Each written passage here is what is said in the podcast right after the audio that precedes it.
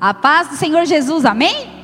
Amém, glória a Deus. Estamos aqui para celebrar Jesus, porque Ele é bom e tem cuidado de nós, amém? Meu nome é Juliana, eu sou pastora e serva nessa casa. Fui incumbida de ministrar a palavra nessa noite. Eu dei um tema para essa mensagem, o tema dessa mensagem é: permaneça e a alegria virá. Quero ler uma palavra, não é ainda o culto, mas João 15, versículo 16. Se você puder, acompanhe no telão, ou se você tem Bíblia ainda de papel ou no seu smartphone, acompanhe que é bênção, tá bom? João 15, versículo 16, diz assim a palavra: Não me escolhestes vós a mim, mas eu vos escolhi a vós e vos nomeei para que vades e deis frutos, e o vosso fruto diga permaneça. Um de cada vez, permaneça a fim de que tudo quanto em meu nome pedirdes ao Pai, Ele vos conceda. Eu quero ler também Salmos 1, versículo 3, que diz assim, o Salmo do NV, né? Diz assim a palavra: Pois será como árvore plantada junto a ribeiro de águas, a qual dá o seu fruto no seu tempo, e as suas folhas não cairão, e tudo quanto fizer prosperará. E eu quero liberar essa palavra sobre a sua vida. Tudo quanto fizer prosperará, se permanecer plantado junto a ribeiro de águas, e vai dar fruto no tempo certo, na estação certa, e as suas folhas não cairão. Deus é Deus. Deus é poderoso. Você acha que Deus é poderoso? Se você está aí, diga amém. Você acha que Deus me ouve, te ouve? Deus nos ouve. E o meu papel é permanecer, porque o resto é com Ele. O meu e o seu papel é permanecer, porque todo o resto, todo o restante é com Ele. O nosso Deus, Ele se move, o nosso Deus, Ele trabalha através de ciclos, de estações. E com a sua sabedoria, ele compreende estes ciclos e estas estações. E quando eu e você discernimos, quando eu e você entendemos os tempos, os ciclos, as estações, nós então nos alinhamos, nos conectamos com Deus e ao plano de Deus. Você está comigo? Fala amém. Então, este ciclo alinhado ao centro da vontade de Deus, neste ciclo alinhado ao centro da vontade de Deus, existe uma, uma liberação de poder, existe uma liberação de bênçãos sobre a minha e sobre a sua vida. Existia a primeira, primeira, primeiro livro de Crônicas 12, versículo 32. Existia uma tribo em Israel, uma tribo que foi separada por Deus, uma tribo que recebeu um dom para conhecer e discernir as estações e os tempos. 1 Crônicas 12, versículo 32, fala sobre a tribo de Sacar. Quem está no data hoje? Me ajuda aí, Mari. 1 Crônicas 12, 32. A tribo de Sacar recebeu discernimento. A palavra diz que eles eram destros na ciência dos tempos, para saber o que Israel deveria fazer. Existe uma tribo da parte de Deus que recebeu um dom para entender de obrigada, Mário, para entender para discernir os tempos, porque isso é importante, fala discernir os tempos. Sabe por quê? Porque não precisa abrir, mas 1 Coríntios 2:9, essa é a promessa, é a palavra, o propósito de Deus para mim e para sua vida, que eu e você venhamos a viver aquilo que nem os olhos viram, nem os ouvidos ouviram, nem jamais chegou ao nosso conhecimento. Esse é o plano de Deus para mim e para você. Esse é o propósito de Deus para mim e para você. Mas nós só vamos viver isto quando nós estivermos sendo guiados, alinhados pelo Espírito Santo. Pela revelação do Espírito Santo. E recebermos então esse discernimento para fazer tudo na estação certa e no tempo certo. Se você está comigo, diga amém. Existem momentos nas nossas vidas que a gente não sabe o que fazer. Eu não sei se é só comigo, mas existem momentos que a gente fala: Meu Deus, o que, que eu faço agora? A gente não sabe de onde veio, não sabe para onde vai. Existem momentos no nosso caminho que só existe uma resposta. Alguém sabe? A resposta é clamor. Existe um momento, em algum ciclo, em alguma estação da minha e da sua vida, que só existe uma resposta para que a gente possa então ouvir a voz de Deus e saber por onde, para onde, por quê e para e por e para por quem, para é onde, quando, quem, como, por quê. O que, que eu faço? São tantos questionamentos. O que, que eu faço, Deus? E a resposta é clamor. Diga clamor. E o nosso Deus, ele abre portas direcionando as nossas vidas. Quem crê nisso?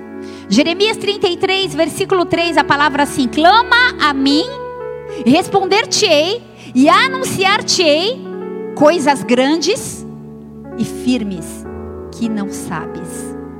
Mas existe uma equação sine qua non. Ele vai responder, ele vai anunciar coisas grandes e coisas firmes. Mas qual é a equação? Clame a mim. Jeremias 33, 3.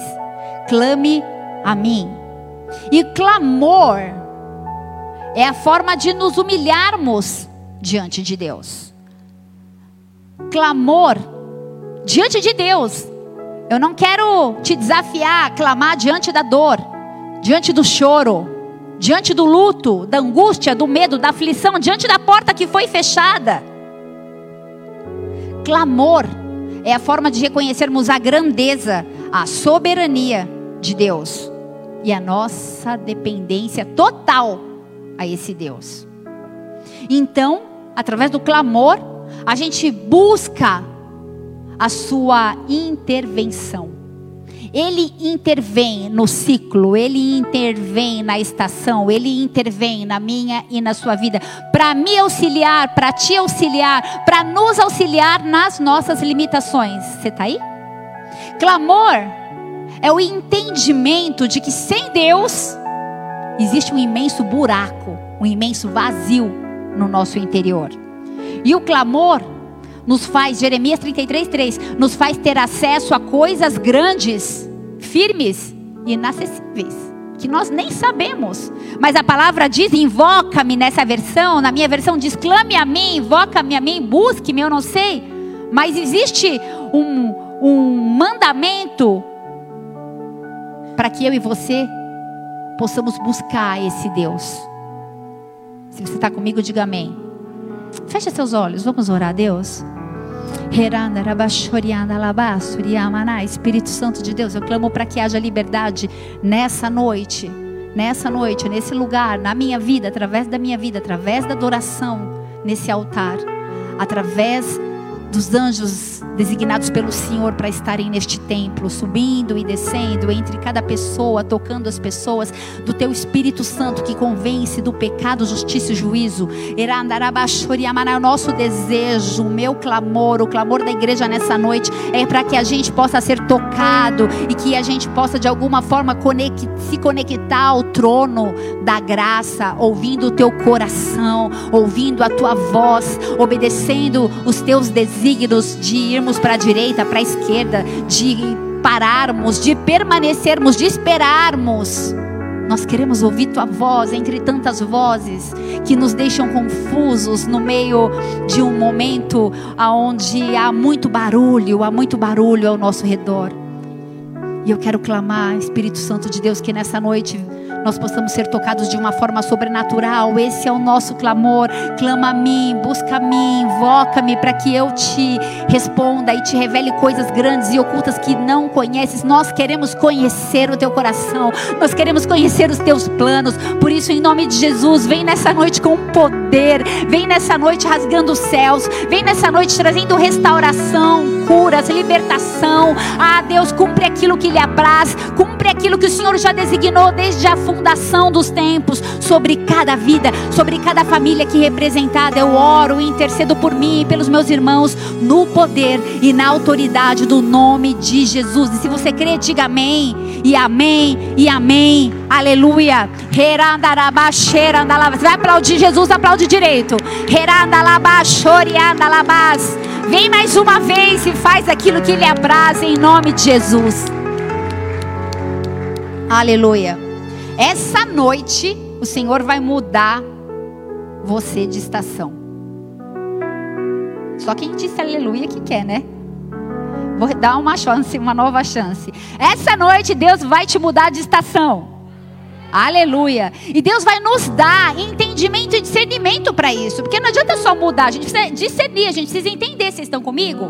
Eu comecei esse culto falando de clamor, né? E o nosso clamor, ele precisa estar em aliança da leitura da palavra.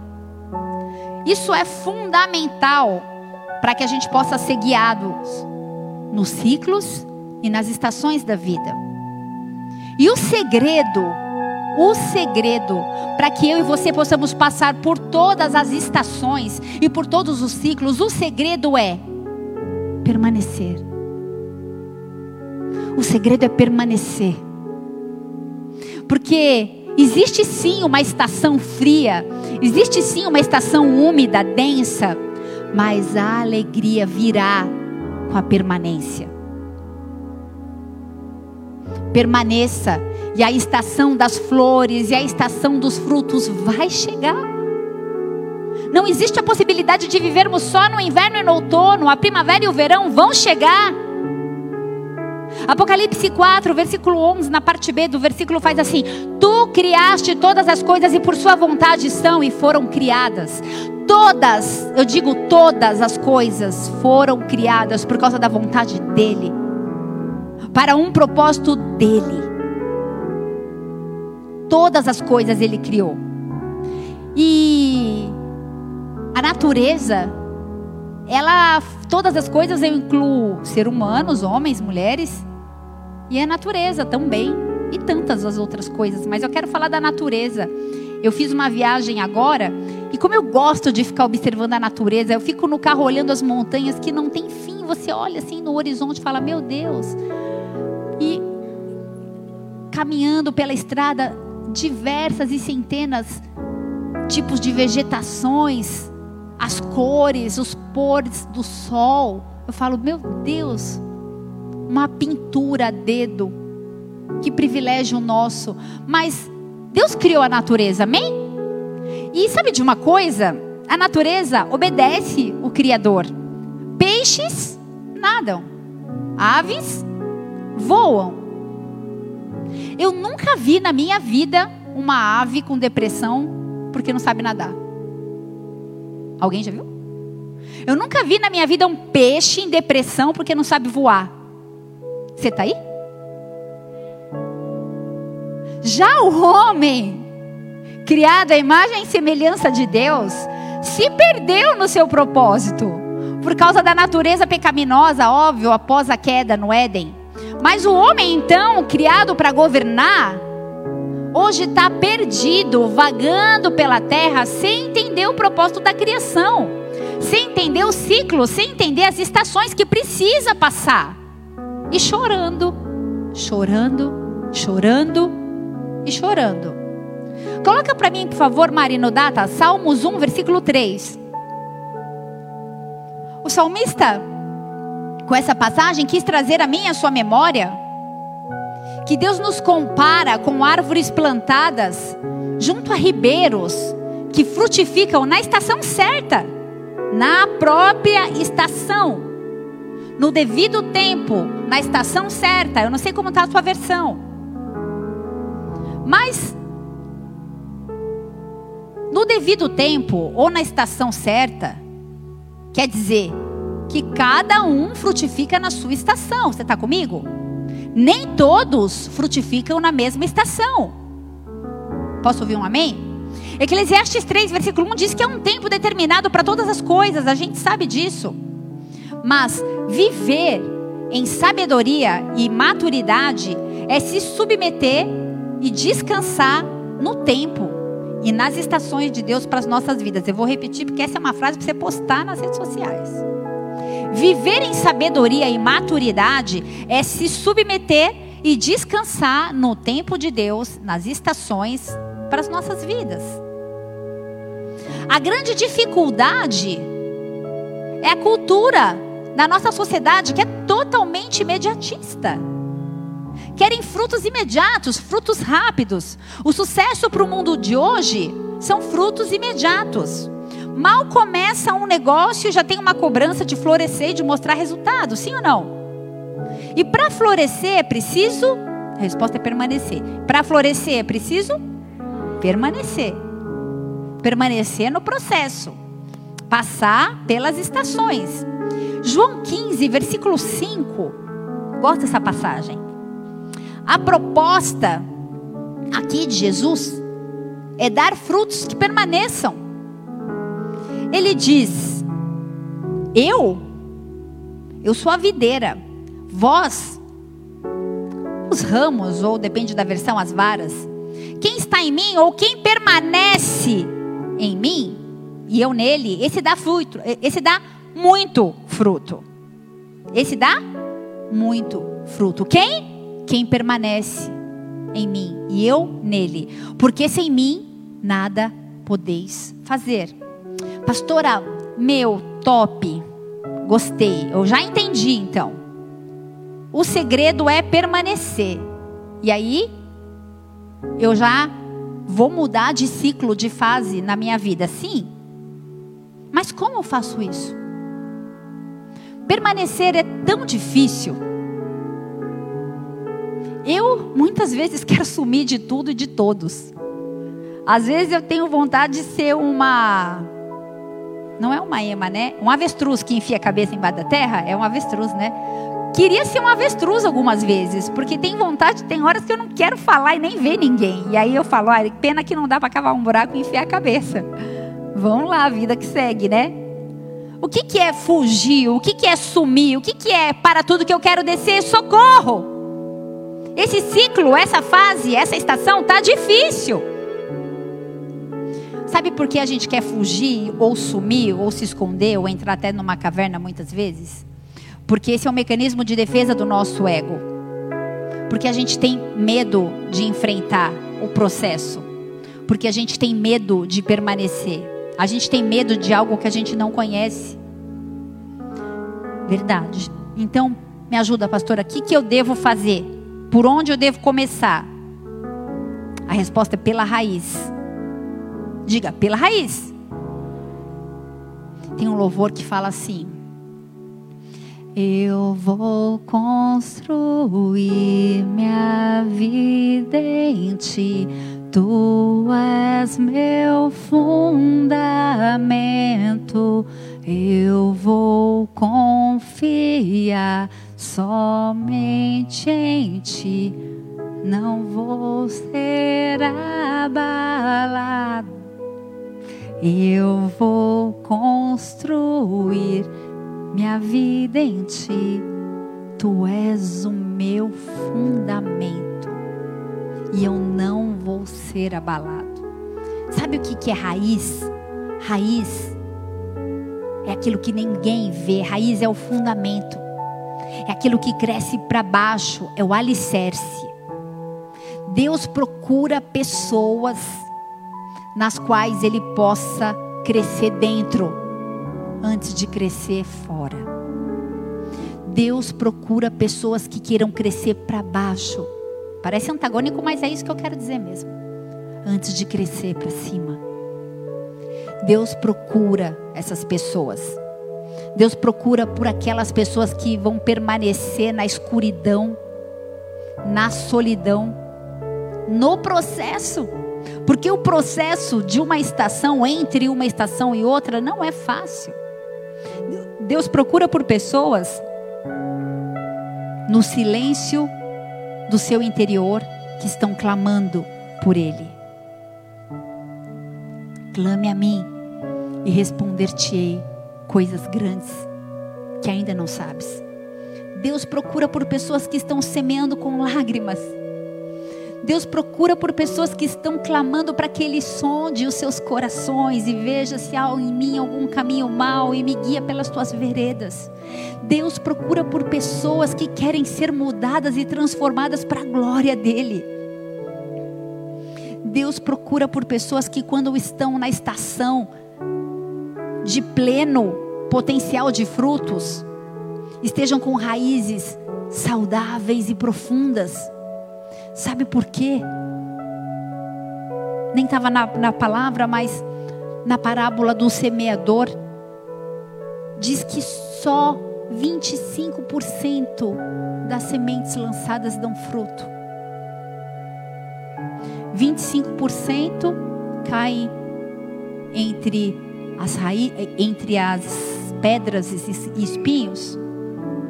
25% até criam raízes, mas por causa de um ventinho vão embora.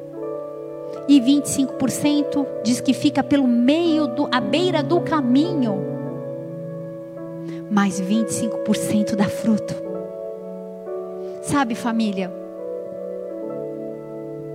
Eis aqui 25%. Vocês são esses 25%.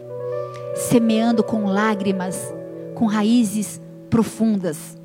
E ter raiz é o segredo de uma boa frutificação. Esse processo leva tempo. E não podemos apressá-lo, porque o processo é de Deus. O tempo de Deus é diferente do nosso tempo. Deus não cozinha em micro-ondas, Deus cozinha em forno a lenha. Engraçado isso, né? Eu li em algum lugar. Salmos 92, versículo 12. Coloca para mim, por favor, Mari. Diz que o justo florescerá. Existem justos nesse lugar? Talvez você fala, não sou digno não me sinto justo. E eu declaro sobre a sua vida que o sangue de Jesus te justifica e você é justo sim. Não deixa Satanás falar que você não é justo, você é justo sim. O justo florescerá como a palmeira e crescerá como o cedro no Líbano. Sabe, família, Deus compara o nosso crescimento ao, ao crescimento do cedro do Líbano. E o cedro, o cedro é uma das árvores mais antigas que se tem registro na história. No Líbano tem um parque onde os cedros tombados têm 3 mil anos de vida. São um patrimônio mundial da Unesco. Você está aí? E Deus nos compara com cedros. Esses cedros, eles atingem, presta atenção no que eu vou te falar, 40 metros de altura. E eles frutificam a cada dois anos. E eles só começam a frutificar quando a árvore atinge 40 anos de vida. Ela tem 3 mil, o que é 40 anos? Você está aí? Ei, o tempo é dele. Por que está ansioso? A palavra que o Henrique ministrou hoje. Por que a gente fica tão ansioso? O cedro, ele é considerado símbolo de força, símbolo de imortalidade, de longevidade, de profundidade. Sabe por que de profundidade? Presta atenção. Nos três primeiros anos de vida, a raiz cresce um metro para baixo. Sabe quanto fica na superfície? Cinco centímetros. E eu e você olhamos para aquela. Cinco centímetros é isso aqui?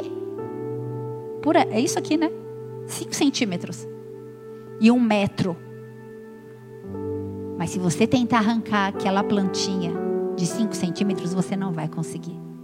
Porque ela tem um metro de profundidade. A minha preocupação e a sua precisa ser adquirir raízes.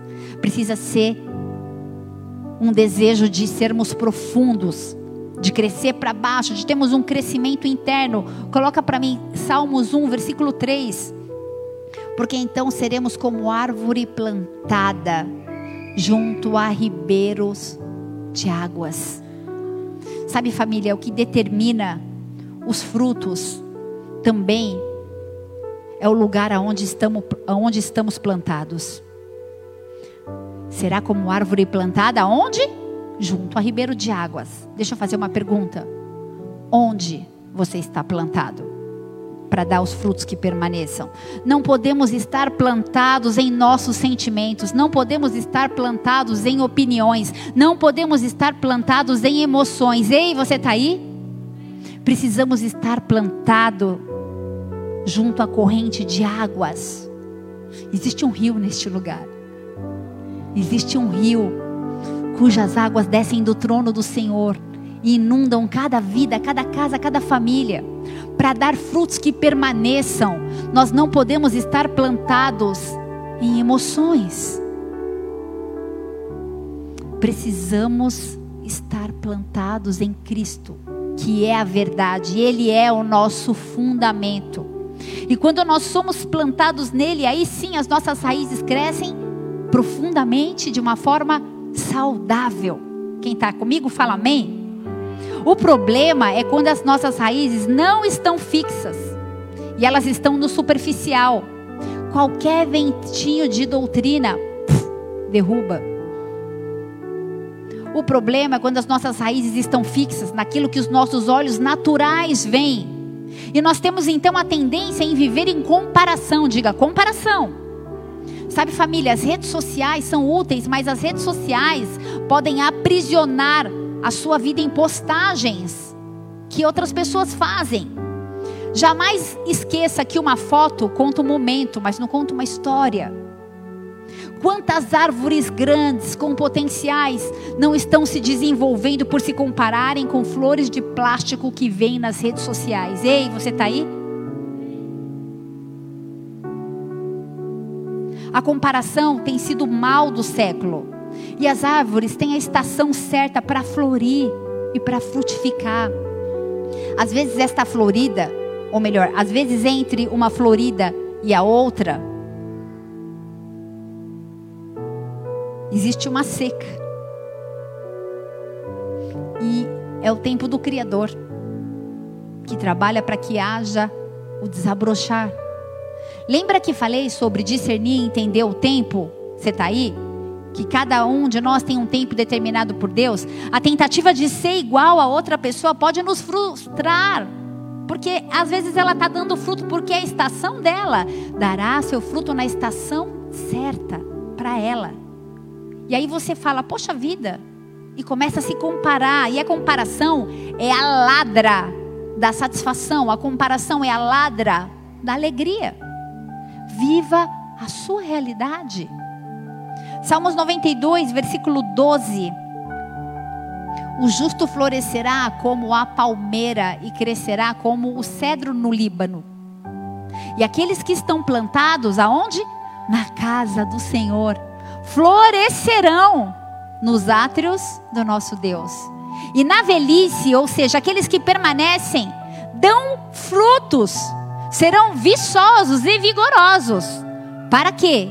Qual o propósito? Para anunciar que o Senhor é reto, como o Ângelo falou hoje. Nós falhamos se não anunciamos o Evangelho. Para anunciar que o Senhor é a minha rocha e que nele não há injustiça. Sabe qual é a característica dos justos? Versículo 12 é florescer, quieto, descansando nas obras do Senhor, no tempo do Senhor. E no versículo 14 fala para a gente não se surpreender com as necessidades, mas sermos exemplo de continuidade, permanência, idade avançada. E aqueles que descansam no Senhor chegam mais longe, vivem mais. E versículo 15: o objetivo final dos justos é proclamar, pregar. E o justo, muitas vezes, família, pode até tremer, pode até enfrentar crises e obstáculos, mas aqueles que estão plantados na rocha não se abalam. Pessoas precipitadas são ervas, são ramos, mas você é cedro. Você é cedro do Senhor. Você é cedro. Sabe, tem um louvor, hoje eu tô musical, né? Tem um louvor que fala assim. Lá vai eu de novo aqui, Lucas. Quero ir mais fundo, leva-me mais perto, onde eu te encontro, no lugar secreto aos teus pés me rendo.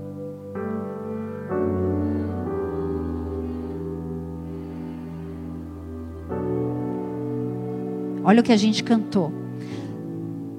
Para ver a glória, nós temos que ir mais fundo, mais perto, ao lugar secreto.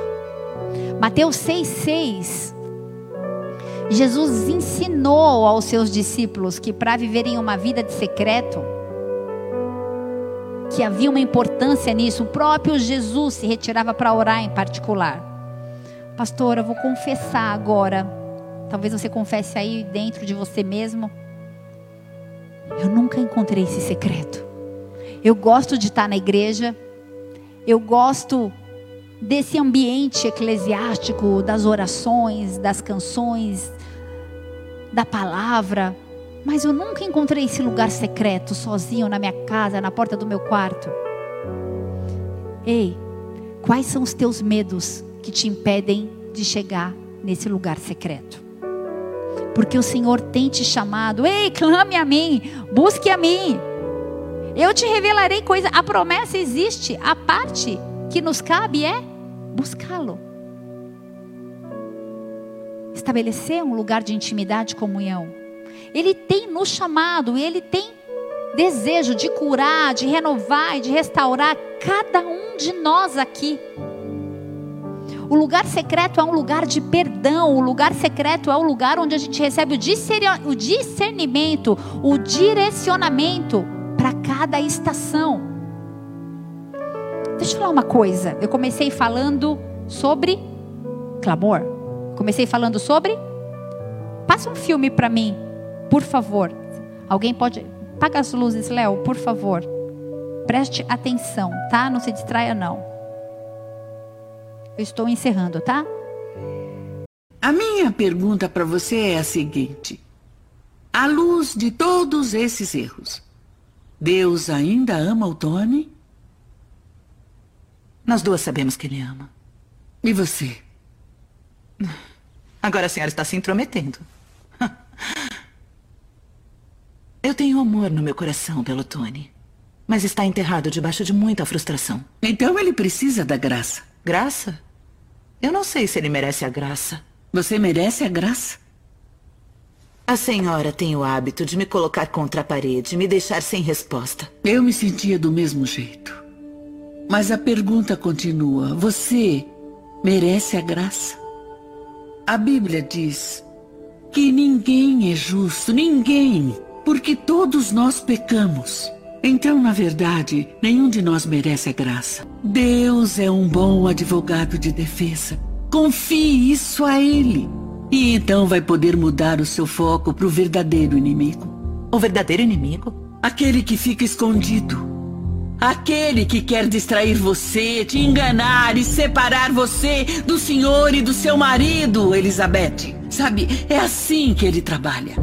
Satanás vem para roubar, matar e destruir. E ele está roubando a sua alegria. Ele está matando a sua fé e está tentando destruir a sua família. Se eu fosse você, eu deixaria o meu coração de bem com Deus. Você precisa lutar em oração. Você precisa expulsar o verdadeiro inimigo da sua casa com a palavra de Deus. Está na hora de você lutar, Elizabeth. Está na hora de você lutar por seu casamento. Está na hora de você lutar contra o verdadeiro inimigo. Está na hora de você tirar as luvas e lutar.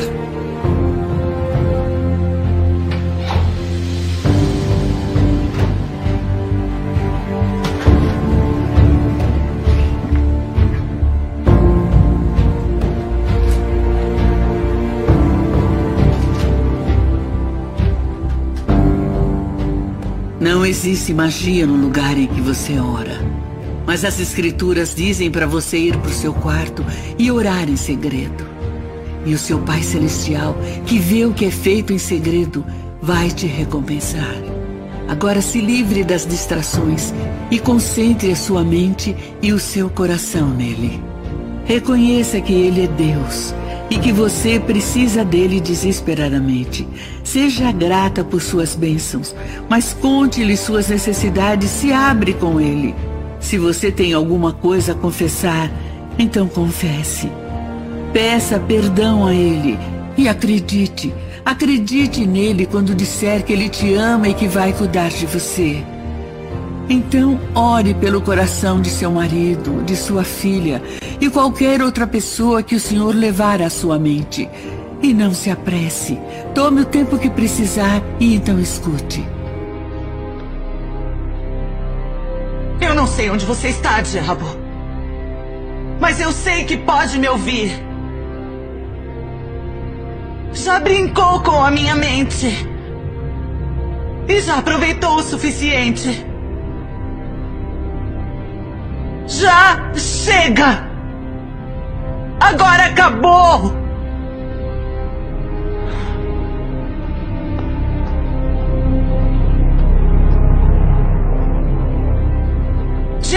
Jesus é o Senhor desta casa! E isso significa que não existe lugar para você aqui. Então pegue suas mentiras, seus esquemas, todas as acusações e saia daqui! Em nome de Jesus!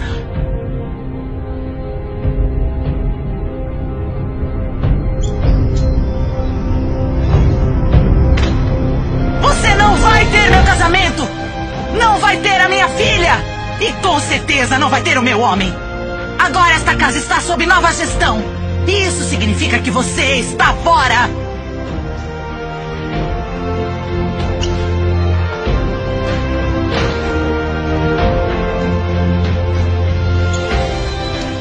E outra coisa! Eu me cansei de você roubar a minha alegria! Isso vai mudar também! A minha alegria não vem dos meus amigos, não vem do meu trabalho e nem do meu marido! A minha alegria vem de Jesus! E caso tenha se esquecido, ele já derrotou você! Então volte pro inferno onde é o seu lugar! E deixe a minha família em paz! Livre-se das distrações. Livre-se das distrações. O Senhor muda a tua sorte nessa noite. Chega de ficar passivo. Chega de deixar Satanás plantar sementes e árvores na sua cabeça. Toda sentença satânica sobre a sua vida é quebrada pelo poder que há no nome de Jesus. Você precisa fazer alguma coisa. O pastor pregou uma palavra domingo falando: mova-se. Eu e você precisamos fazer alguma coisa. Ei, por que esse medo de chegar no lugar secreto? Por que esse medo de buscar Deus? Ei, o que está te distraindo? O que está roubando o seu foco? Satanás quer matar, roubar e destruir a minha e a sua família. O meu e os seus sonhos, o meu e os seus projetos, e nós estamos fazendo o quê? Mas isso vai mudar nessa noite. Sabe, essa palavra é para mim, para você, para nós que estamos aqui. Deus tem algo poderoso com a mim e com a sua vida. Não pense em quem não está. Fulano precisava ouvir. Quem precisava ouvir era eu e você. Porque a gente pode mudar o mundo através da intercessão e da oração. Buscar-me-eis e me encontrareis quando me buscardes de todo o vosso coração. Clama a mim e te mostrarei coisas grandes e ocultas que você ainda não conhece. O lugar secreto é um lugar de recebermos direcionamento para cada estação. Quais são os nossos medos? Quais são as distrações que estão nos impedindo de chegar ao lugar secreto? Gênesis 3, versículo 8 a palavra fala assim: ouviram a voz de Deus que passeava no jardim pela viração do dia, e então se esconderam. Adão e a sua mulher Eva, eles se esconderam do Senhor entre as árvores. Será que ao invés de sermos árvores, nós estamos nos escondendo entre as árvores? Será que você tem usado a igreja só para se esconder das, da sua responsabilidade? dos teus pecados, da tua falta de conduta, da tua falta de posicionamento, da tua falta de busca. Porque assim como Adão e Eva se esconderam da voz de Deus, a gente pode estar muito bem dentro da igreja, escondido entre as árvores. Deus passeava no jardim na viração do dia. E Adão e Eva se esconderam da voz do Senhor. A gente pode estar sentado aqui, a glória pode ser manifesta, Deus pode estar aqui, mas a gente pode estar se escondendo dele. Sabe, ele tudo sabe, ele tudo vê. Mas nós podemos nos esconder da sua voz. Quando a gente se distrai, quando a gente não, per, não permanece, quando a gente desiste. Ele quer te guiar para a próxima estação da sua vida. Ei, a sua vida não vai ser só inverno. Ei, a primavera vai chegar. O verão vai chegar. Busque nele as respostas. Deus, o que eu preciso fazer? Como eu preciso fazer? Para onde eu preciso ir? É tempo de clamar e é tempo de guerrear para passar pelas estações da vida. Agora para encerrar. João 15, versículo 2. A palavra diz que na videira existem ramos que frutificam e ramos que não frutificam.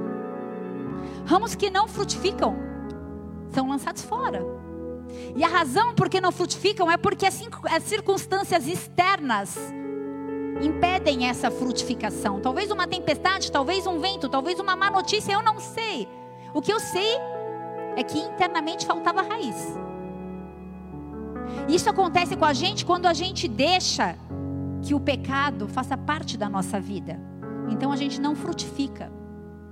E essa é a forma de nós tirarmos as ervas daninhas. As ervas daninhas, ou o pecado, eles crescem junto com a raiz, querendo sugar todos os nutrientes que seriam para a gente crescer e frutificar. Mas o Senhor vai arrancar as ervas daninhas nessa noite. Eu vou me corrigir. Você vai arrancar as ervas daninhas nessa noite. Tiago 5, versículo 16 faz: Confessai as vossas culpas e pecados, e então serão sarados. As ervas daninhas são os pecados. E a gente pode tirar cada pecado quando a gente confessa. Confessai as vossas culpas e pecados e serão sarados. Eu quero frasear, parafrasear. Confessai os vossos pecados e florescerão. Que essa seja uma estação de arrependimento e de cura para mim e para a sua vida. E João 15, versículo 5 fala que existe um ramo que frutifica são aqueles que passam por todos os processos, desde a raiz até as flores. São tratados, confrontados, ajustados e agora, após frutificarem, a tesoura do agricultor não vem como uma punição, mas vem como uma poda, que é um prêmio, porque trabalharam bem na estação anterior. Você está comigo?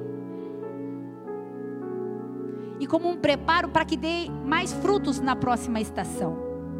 João 15, versículo 2: Somente ramos que dão frutos são podados. Coloca aqui para mim, por favor, Mari. Às vezes a gente não quer ser podado. A gente associa a poda com um pecado. Mas a poda é para que a gente dê mais frutos ainda. João 15, versículo 2. Todo ramo que estando em mim não der fruto, ele o corta, e todo ramo que dá fruto, limpa, para que produza ainda mais fruto. Então prepare-se, porque depois de frutificar, é hora de ser podado. Todos nós somos podados. O momento da poda é decisivo para a vida da videira.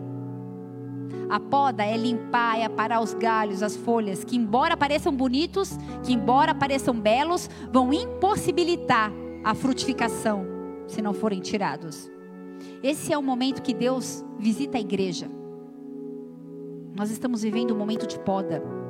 Esse é o momento que Deus tira galhos, Deus tira folhas, que embora pareçam bonitos por fora, por dentro não estão tão belos assim.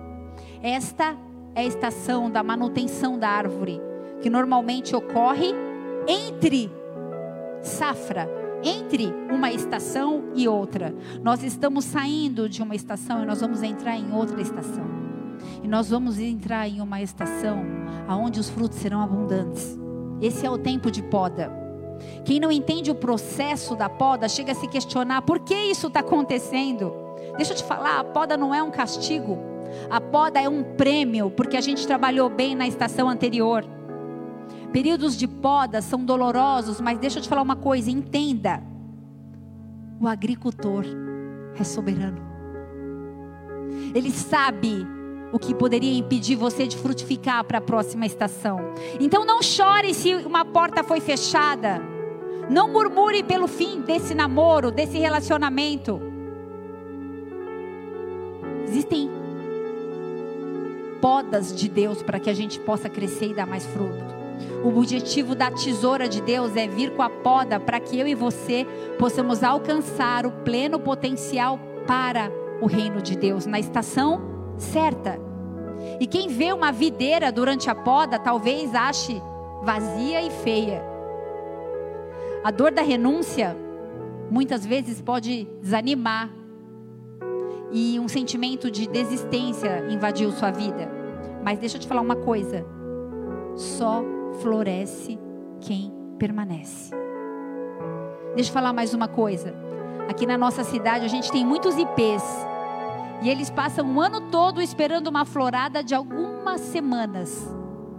Eles perdem todas as folhas. E quem vê essa árvore nesse processo não consegue ver beleza nenhuma.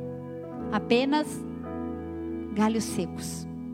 Eu gosto de observar meu vaso de, de primavera na minha casa. Tem uma época do ano que ele fica tão seco, tão feio, cai todas as folhas. E aí depois vem as flores. E sabe o que eu pensei? Para florescer precisa perder todas as folhas. Esse é um tempo de perda de folhas. Talvez você não entenda muito o seu processo, mas eu quero te convidar a não se desesperar com aparentes perdas, porque isso faz parte do processo. Permaneça. Permaneça. Permaneça. Eu não vou te dizer que é fácil permanecer, porque eu não posso mentir. Mas permanecer é uma decisão diária e corajosa. Você está aí? Viver em sabedoria e maturidade é se submeter a descansar no tempo e nas estações de Deus na sua vida. Baixe a sua cabeça, feche seus olhos.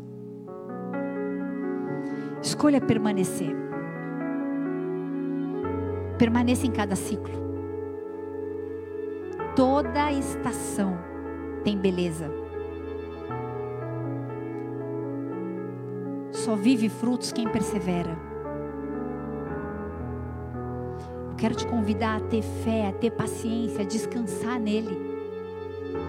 No tempo oportuno de Deus, as folhas crescerão novamente e os frutos permanentes, que fala em João, os frutos permanentes virão.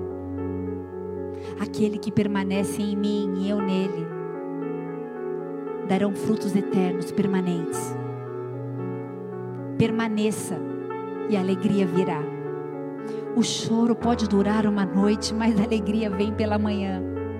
Eu não sei como você tem vivido, o que você tem feito, quais têm sido as, quais têm sido as suas dores, quais têm sido as suas frustrações e expectativas, as suas lamúrias, mas eu quero te dizer que existe um Deus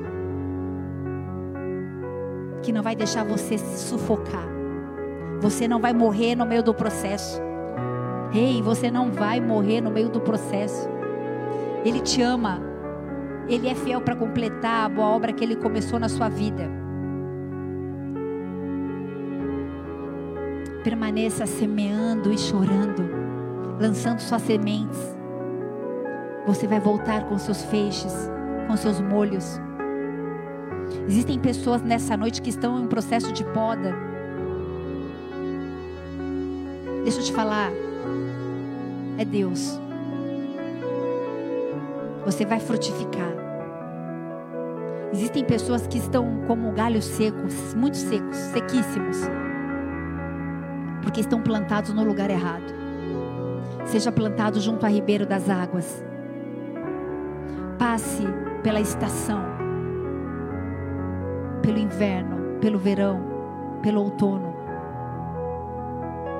pela primavera. Deus não esqueceu de você.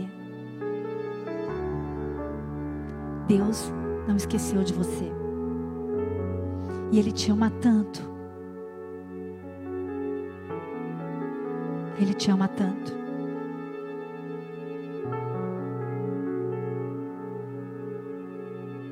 Essa é a estação da cura, onde você vai arrancar as ervas daninhas. Nesse momento, fale com seu pai. Deus me perdoa. Junto às minhas raízes tem nascido ervas daninhas que têm sugado todos os nutrientes, tem me deixado fraco. É o meu pecado. É o meu pecado oculto. Me perdoa porque eu não tenho conseguido forças para lidar Mas você não vai lidar com o pecado, você vai arrancar o pecado. Você vai arrancar o pecado. E o Senhor te diz nessa noite: vai, não peques mais. Filho amado em quem me comprazo. Ele se satisfaz e se alegra em você. Ei, seja curado nessa noite. Pecado confessado.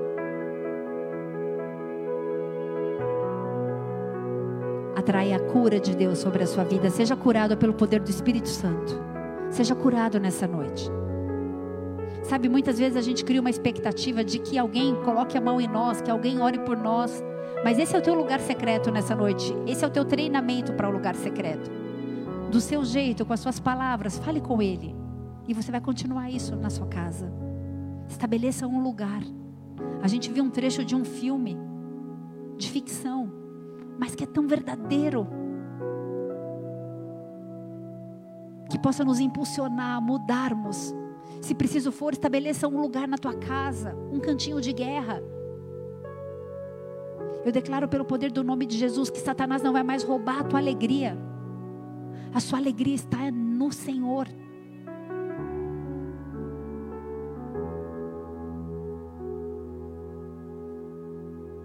Ele está aqui. Enquanto nós vamos adorar, a gente vai encerrar esse culto agora. Eu queria que você ficasse aí no seu lugar. Você pode ficar sentado, de pé, você pode deitar, ajoelhar, fica como você quiser. Mas eu queria que você não se distraísse. Fale com Ele. Deixa Ele te tocar através da adoração e do louvor.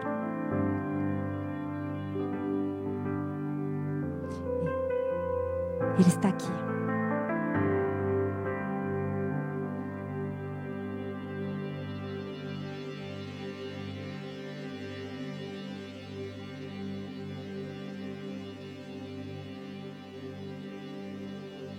Ele está aqui.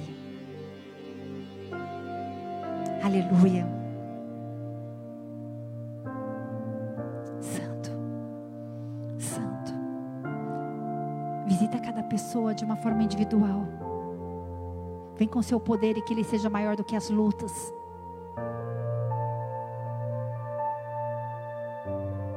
Alegria virá para aquele que permanece.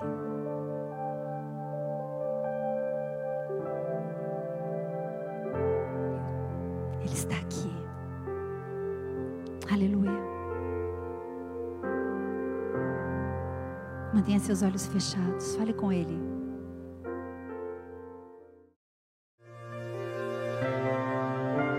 Permaneça ele te chama nessa noite a permanecer e se alegrar durante o processo, porque Ele é fiel para completar a boa obra que Ele mesmo começou na tua vida. Deixa eu te falar, você vai ver os frutos, você vai ver os, as flores, os planos de Deus sobre a sua vida não serão roubados, e no poder e na autoridade do nome de Jesus, eu declaro toda estratégia satânica contra a tua vida desbaratada, desmascarada pelo poder que há no nome de Jesus.